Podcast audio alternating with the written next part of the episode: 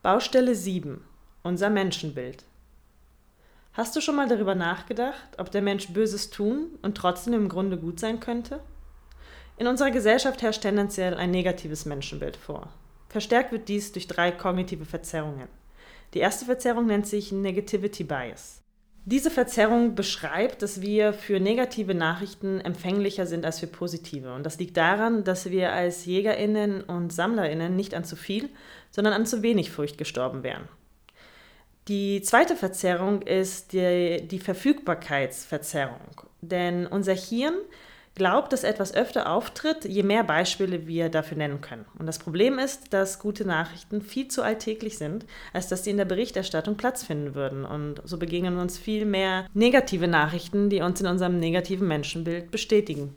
Die dritte Verzerrung nennt sich Attributionsfehler. Und die beschreibt, dass unser Hirn dazu neigt, uns zu erzählen, dass Menschen Dinge tun, weil sie so sind. Wenn uns jetzt zum Beispiel jemand einen Parkplatz vor der Nase wegschnappt, dann ist diese Person schnell mal ein Arschloch. Und zwar grundsätzlich.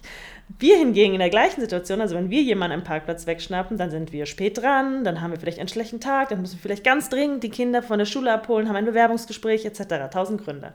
Das heißt, wir attribuieren Meinungen und Verhaltensweisen bei anderen eher auf die Person, also die Person ist dann die Ursache als Ganzes, als auf die Situation, in der sich eine Person befindet.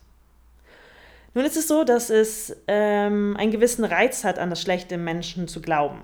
Denn es liefert eine sehr einfache Erklärung für fast alles.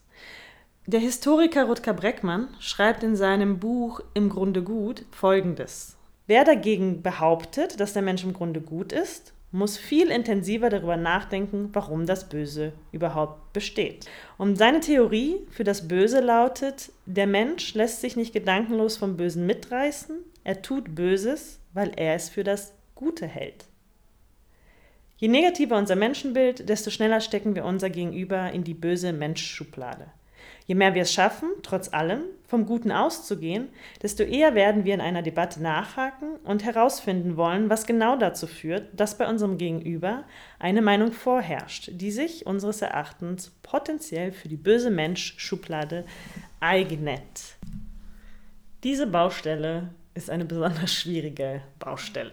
Ähm, und das hängt vor allem damit zusammen, das wurde im Text vorher schon erwähnt, dass ähm, wir konstant mit sehr, sehr negativen Nachrichten konfrontiert sind. Und wenn man sich dann noch mit der Geschichte ähm, der Menschheit auseinandersetzt, dann erfährt man noch mehr schlimme Sachen, zu denen Menschen in der Lage waren. Und dann ist es schon recht viel verlangt, äh, von einem positiven Menschenbild auszugehen oder von einer ähm, positiven oder einer guten ähm, Grundnatur. Ähm, ja, was mir manchmal hilft, ist mir dann vorzustellen, dass man zwei Dinge unterscheiden muss. Das eine sind die negativen Handlungen, die Menschen vollziehen und dass man die auch immer noch als negative Handlungen ähm, kategorisieren darf, ähm, aber dass man trotzdem versucht, ähm, daran zu glauben, hey, im Grunde ist jedes Kind und, und jedes Baby, das hier auf die Welt kommt, gut.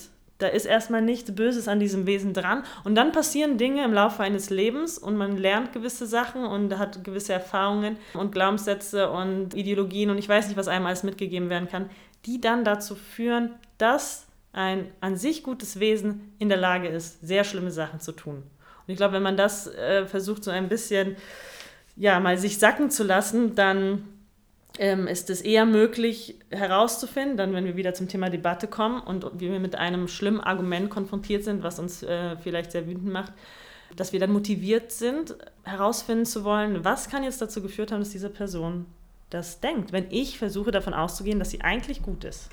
Was auch weiter erklärt, warum wir so sehr an das schlechte Menschen glauben, ist der Zuschauereffekt, den wir bestimmt ähm, alle schon mal gehört haben.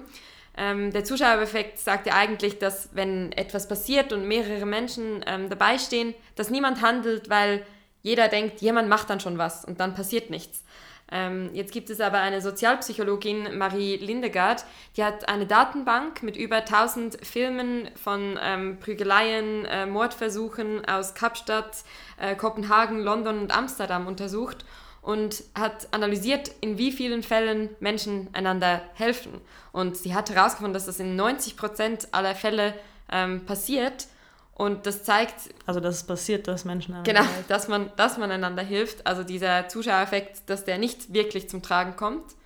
Und das ist schon eine Wahnsinnszahl. Ich finde 90 Prozent, dass in 90 Prozent aller Fälle Menschen geholfen wird und Menschen füreinander da sind, äh, spricht schon für eine ziemlich gute Natur oder ähm, gute, gute Tendenzen. Ähm, aber es sind wahrscheinlich nur die 10 Prozent der Fälle, diese 10 negativen Prozent, die es dann in die Zeitschriften oder in die Zeitung schaffen und die uns dann in unserem Blick auf, auf die menschliche Natur ähm, beeinflussen. Genau.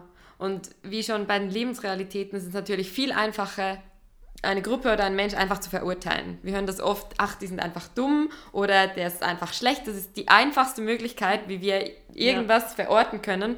Und es braucht auch da immer wieder diesen aktiven Schritt in den reflektierenden Verstand und uns nochmal zu fragen, warum könnte das so sein, ähm, was natürlich immer mehr Aufwand ist, aber sich ähm, in die, auf lange Sicht definitiv lohnt.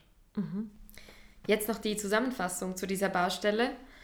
Eine boshafte menschliche Natur liefert einfache und schnelle Erklärungen für viele Meinungen und Verhaltensweisen. Einer kritischen Debatte steht sie jedoch im Wege. Es ist alles andere als leicht, aber wenn wir es schaffen, auf die schlechte Menschschublade zu verzichten, steigen die Chancen, dass wir unser Gegenüber wirklich verstehen wollen.